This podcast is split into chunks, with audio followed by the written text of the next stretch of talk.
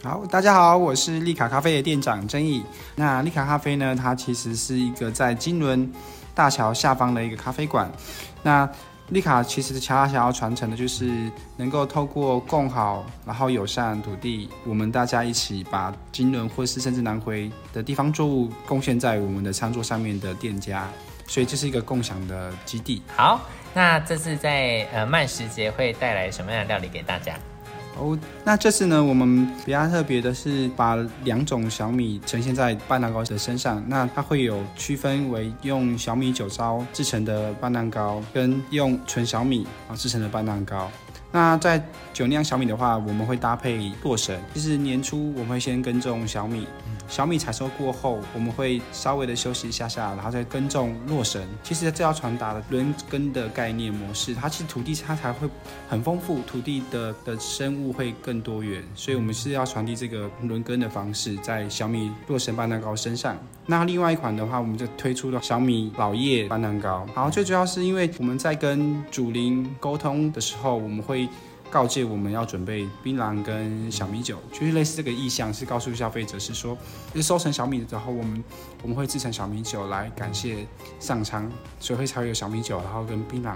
那因为这次的呃主题叫做呃未来餐桌，所以我们也想问丽卡咖啡说，哦，你们对于你们自己的未来餐桌会有什么想象？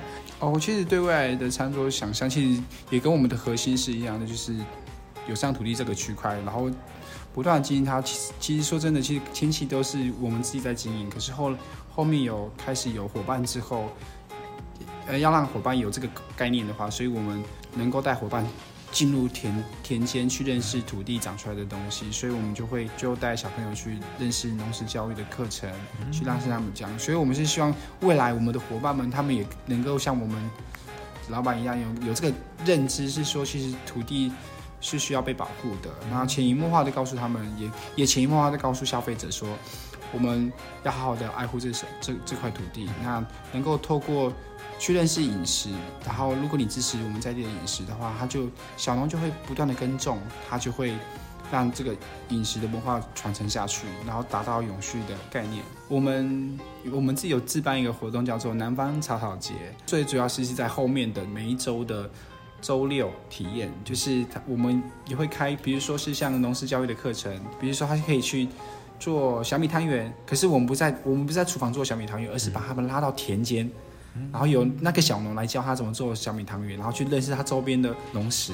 嗯，那每年都有南方草草节吗？目前是规划是两年一个，诶，两年一次。可以，因为我们有粉砖呐，所以消费者如果很喜欢的话，可以到粉砖去追踪我们。利卡咖啡，我们进进程的计划规划来说，是它一样是着重在于就是友善土地这个区块，然后只是我们要不断的去思考，就是说我们要怎么去精进、去改变。因为在我我的核心理念来说，对我来说没有最好，只有更好。它就不断的去变更变，它是它是流动性的变更。我我不敢想象说。我现在规划是什么？可是，在至少这次路途中，我们的核心目标就是有上土地这件事情。那就朝这方向去不断的去精进它，对，去认识它，对，让消费者更认识台东的土地。这是我的未来餐桌，那你的呢？